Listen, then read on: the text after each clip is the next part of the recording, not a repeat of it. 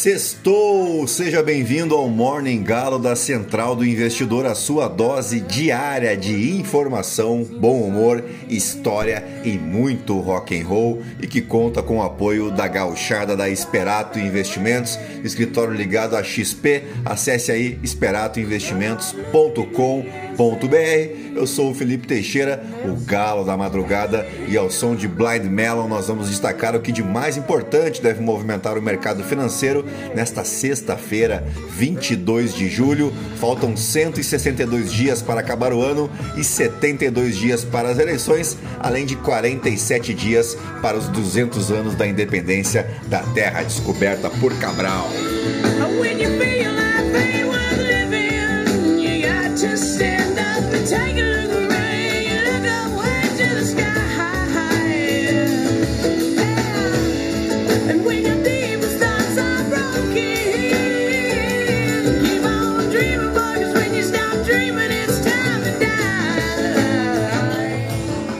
Muito bem, são 4 horas e 41 minutos, 17 graus aqui em Itapema.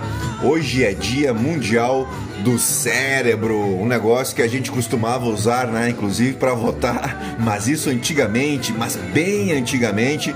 Mas falando sério agora aqui, eu separei algumas curiosidades sobre o que é essa que é uma das máquinas mais perfeitas de todos os tempos, né, mais perfeitas do mundo. Cerca de 75% da massa total do cérebro é composta por água. Ele pesa mais ou menos um quilo e meio e representa de 2 a 3% da massa corporal, mas consome cerca de 20% do nosso oxigênio e de 15 a 20% de toda a glicose. Ele pode arquivar o equivalente a mil terabytes de informações e possui mais conexões do que o número de estrelas em nossa galáxia. São cerca de 80 a 100 bilhões de células nervosas no nosso cérebro.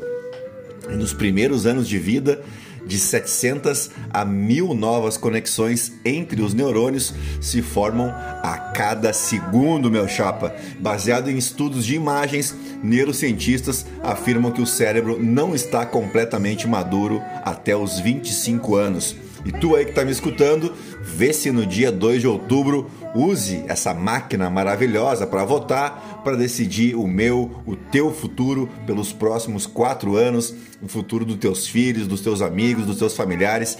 Então chega de votar com o fígado, né? Acho que já deu para perceber que votar com o fígado não funciona lá muito bem, não é verdade?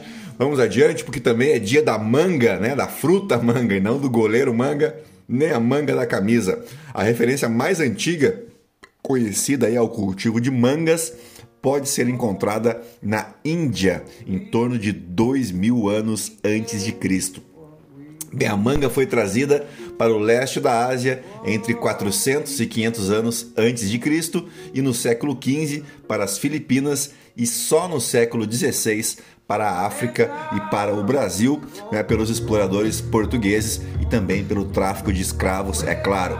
Uma manga fresca contém cerca de 15% de açúcar e até 1% de proteína e quantidades significativas de vitaminas, minerais e antioxidantes, podendo conter vitamina A, B e C. E graças à alta quantidade de ferro, a manga é indicada para o tratamento de anemia e é benéfica para as mulheres grávidas e em períodos de menstruação. E tu pode misturar a manga com leite sem nenhum problema, inclusive quando consumidos juntos, a manga e o leite, esses dois ingredientes garantem vitamina A cálcio, proteína e fósforo que estão presentes em ambos. Por isso, essa combinação pode ajudar na saúde ocular, na, no aumento da imunidade, em ossos mais fortes, além de ser boa para a pele. Só deve ser ruim pra cacete, né? Mas tirando isso, taca-lhe o pau sem problema nenhum. Hoje também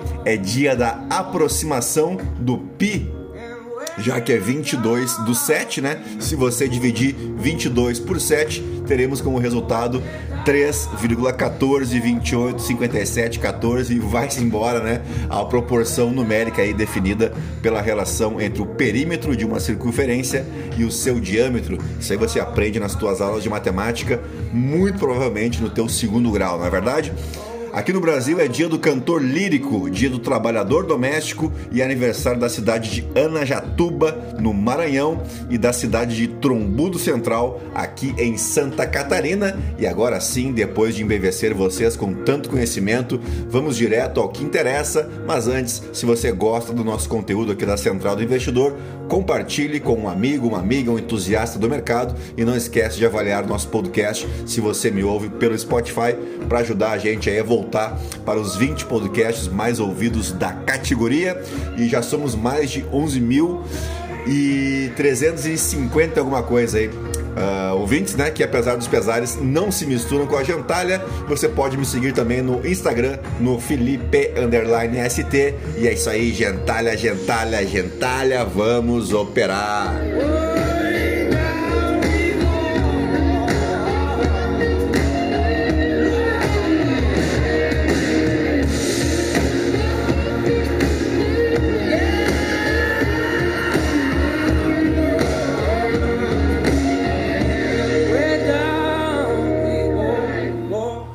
Muito bem, a sexta-feira foi de mais uma sessão mista na Ásia, onde os principais mercados encerraram sem uma direção única, enquanto os futuros em Wall Street operam em queda, diante das preocupações sobre as perspectivas econômicas que ainda assim não devem ser suficientes para impedir o maior avanço semanal neste mês de julho para os mercados globais. O clima pesou para os papéis ligados à tecnologia após uma queda de cerca de 27% nos números divulgados pela empresa de mídia social Snap, né, do Snapchat, uh, sinalizando preocupações com as receitas também, né, de, por exemplo, da, envolvendo a Meta Platforms, né, a controladora do Facebook, e também para a Alphabet, lá que controla o Google, ofuscando o melhor ganho em um conjunto de três dias desde o final de maio para o S&P 500. Os títulos da dívida americana mostram o rendimento dos papéis para 10 anos ainda operando abaixo dos 3%. O aumento dos pedidos de seguro-desemprego nos Estados Unidos, somado aos recentes indicadores econômicos mais fracos que as expectativas, sinalizaram riscos de recessão em meio ao aperto da política monetária, impulsionando a demanda por títulos. Os investidores também estão observando a condição de saúde do presidente americano Joe Biden depois que ele testou positivo para a Covid, apresentando sintomas leves. As ações globais continuam a caminho de sua melhor semana em um mês, reduzindo a queda do mercado de ações deste ano para cerca de 18%. A especulação de que o pior já passou está parcialmente por trás deste movimento. Enquanto isso, o euro interrompeu o seu avanço, desencadeado pela alta de 50 pontos base da taxa de juros por parte do Banco Central Europeu. Foi o primeiro aumento em 11 anos, né? desde 2011 não tínhamos um aumento nas taxas de juros por parte do Banco Central Europeu. A autoridade monetária também está sofrendo com as recentes pressões sobre os preços e persistem as preocupações de que a Rússia possa sufocar o fornecimento de gás europeu devido às consequências da guerra lá do presidente Vladimir Putin na Ucrânia, enquanto na Itália o bicho tá pegando, né? A atual crise política representa mais uma complicação adicional aí para a região do euro. Bueno, por aqui o governo prepara um novo decreto para reduzir o imposto sobre produtos industrializados, o glorioso IPI. A ideia é substituir o corte anterior, que foi questionado inclusive pelo Supremo Tribunal Federal. A redução será de 35% e incidirá para 4 mil produtos que não são fabricados na Zona Franca de Manaus. Na região, são fabricados eletrodomésticos, veículos, motocicletas, bicicletas, TVs, celulares e aparelhos de ar-condicionado, além de computadores, entre outros produtos. Com o novo decreto, o Ministério da Economia quer resolver o embrólio jurídico e político iniciado depois do anúncio do primeiro corte do imposto. Em fevereiro, o governo fez uma primeira redução de 25% no tributo, valendo para todos os produtos, com exceção de cigarros. Representantes e políticos ligados à Zona Franca de Manaus reclamaram que, como os produtos feitos no local uh, são livres de impostos, houve perda de competitividade ao reduzir a tributação no restante do país. E dito isso, vamos para os principais destaques das, das manchetes dos portais de notícia no Brasil e no mundo ao som de The Cult.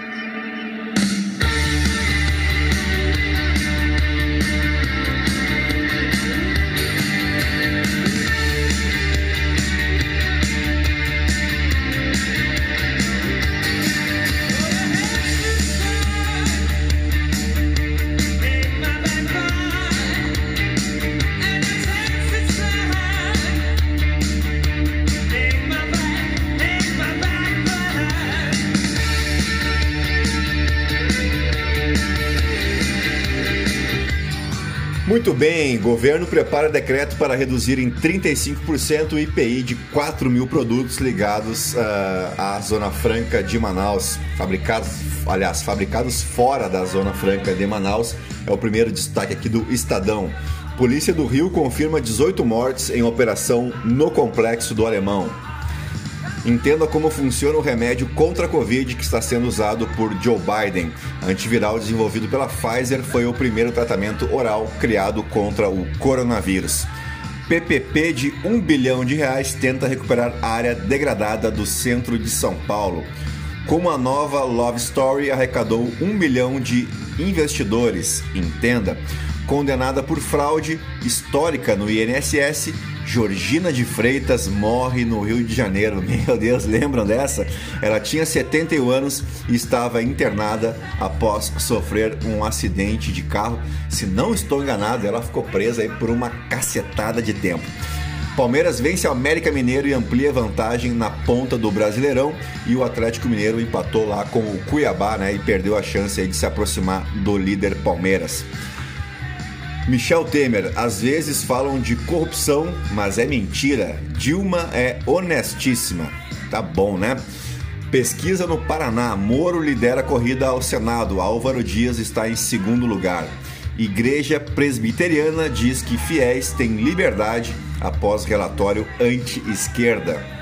Petistas vaiam um candidato do PSB em ato com Lula e gritam o nome de Marília. Uh, foi interrompida lá a parceria que já durava há algum tempo, né? Entre o PT e o PDT, isso em Pernambuco.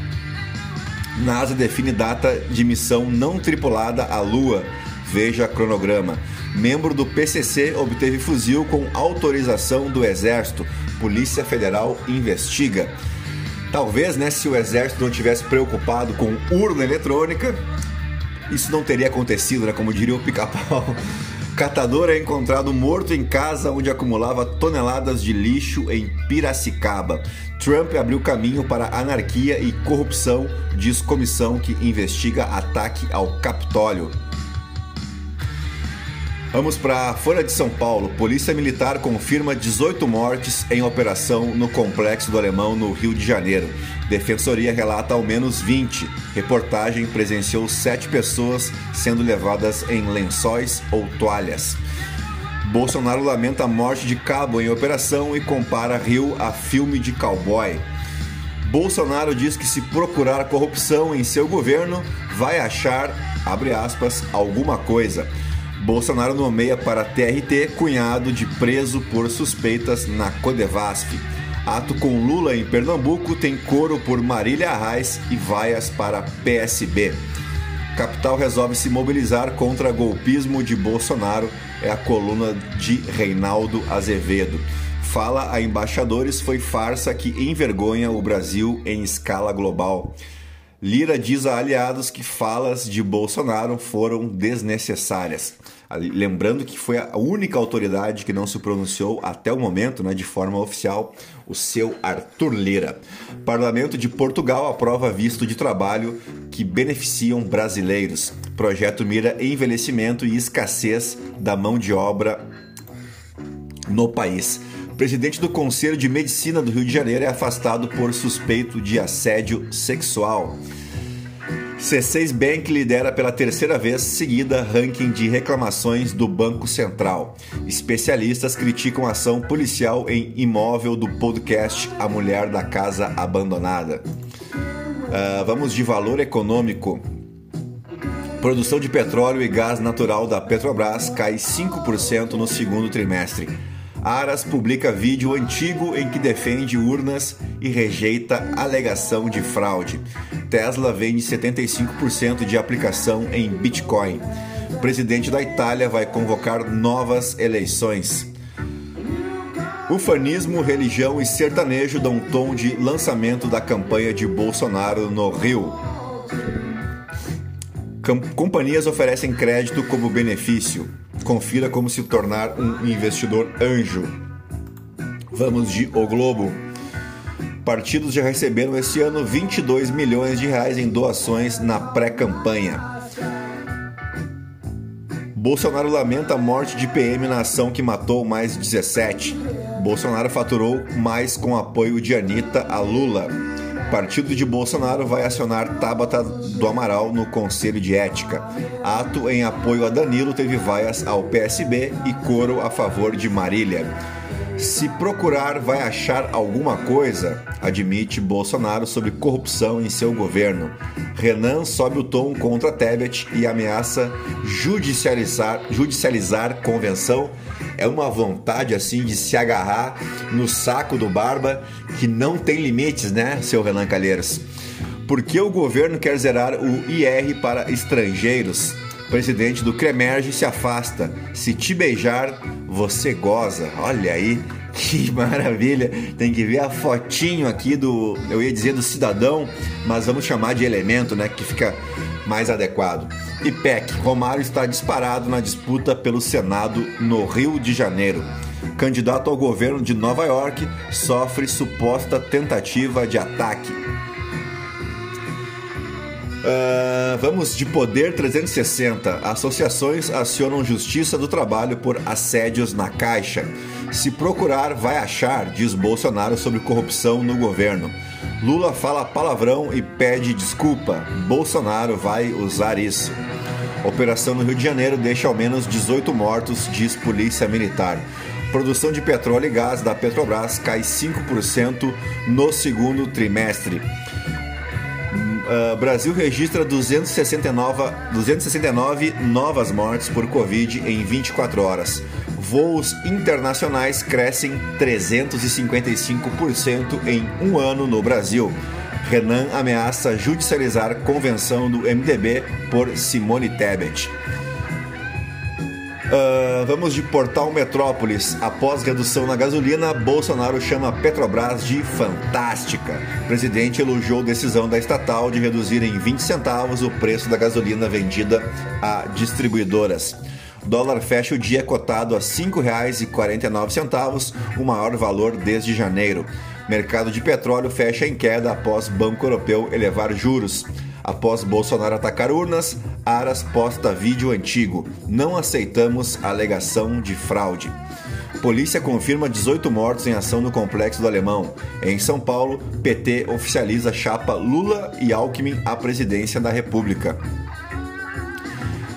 FUNAI aciona a polícia da Espanha após ataques contra presidente da fundação. Presidente da FUNAI deixa evento em Madrid após gritos de miliciano. Lula marca três agendas de pré-campanha para alavancar votação em São Paulo. Ciro chamou o PEC de estelionato em palanque com sete deputados a favor. Uh, vamos para o The New York Times. Uh, painel de 6 de janeiro ataca o completo abandono do dever de Donald Trump. É o mesmo destaque aqui no The Washington Post. Trump escolheu não agir né, e mobilizou o, o, ataque te, a, o ataque terrorista ao Capitólio, mostra painel. No Financial Times, solidariedade da União Europeia se desgasta enquanto nações questionam plano para reduzir o uso de gás. Agora vamos direto para os nossos fatos históricos, porque o 22 de julho marca o nascimento de um cara que eu tenho certeza que todos vocês têm muito carinho. Falo do apresentador, dublador e locutor brasileiro Léo Batista, a voz marcante de Léo Batista, que completa hoje 90 anos. A carreira dele é tão longa, mas tão longa, que ele foi um dos jornalistas que transmitiu a primeira partida oficial do Mané Garrincha no futebol. Faz tempo, né? O Léo Batista, que é torcedor do Botafogo, e já que estamos no campo futebolístico, aniversariam hoje também os treinadores Nelsinho Batista, Ney Franco e Marcão, né? Que recentemente aí, treinou o Fluminense. Acho que ele é funcionário do Fluminense até hoje.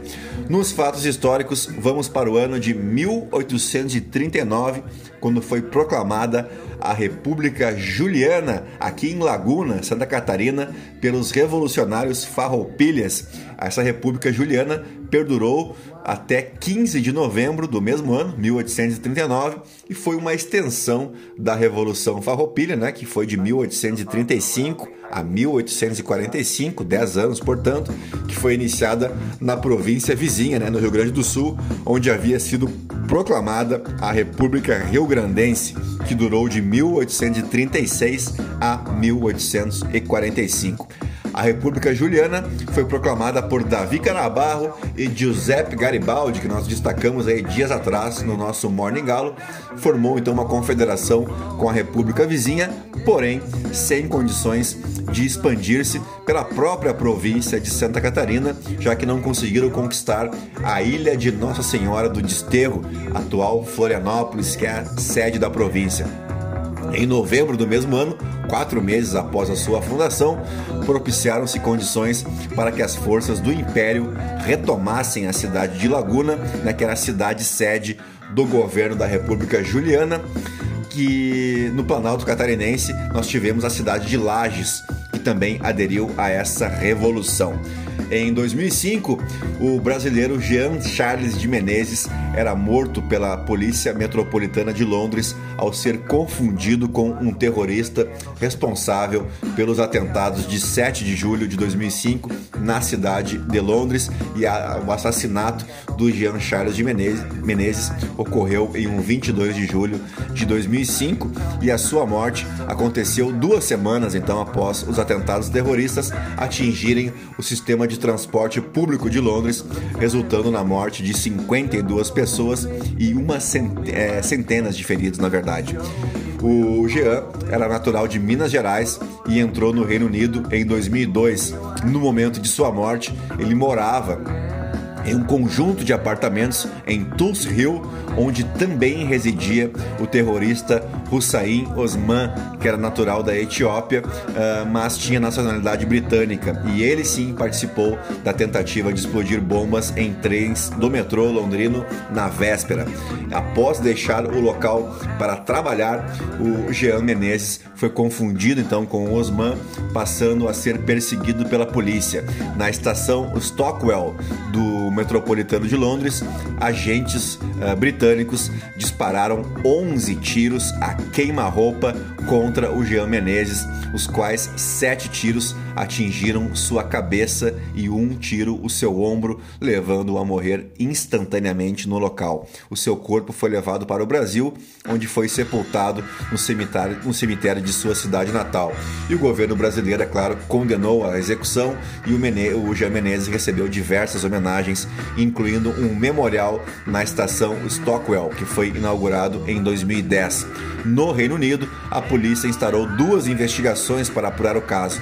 A primeira concluiu que nenhum dos policiais deveriam enfrentar processos disciplinares, e a segunda criticou fortemente a estrutura de comando da polícia e suas comunicações com o público. A promotoria também decidiu que não haviam provas suficientes para processar nenhum policial, mas iniciou ação contra o comissariado de polícia que foi multado. A família de Menezes, que recebeu uma indenização da polícia britânica, recorreu da decisão de não processar os policiais, mas o Tribunal Europeu dos Direitos Humanos julgou por maioria que as autoridades do país investigaram adequadamente o caso. É mole?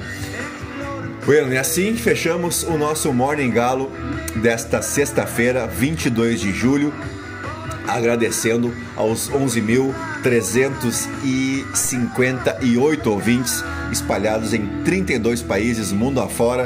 Aqui eu peço também para deixar as tuas cinco estrelinhas aí se você me ouve pelo Spotify.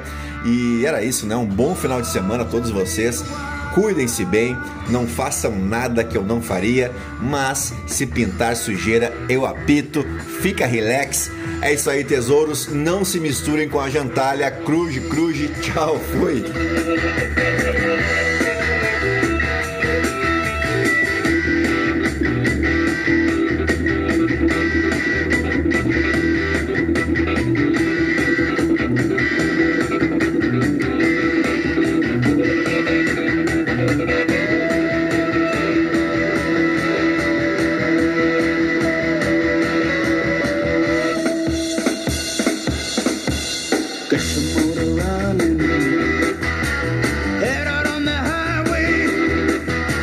looking for adventure.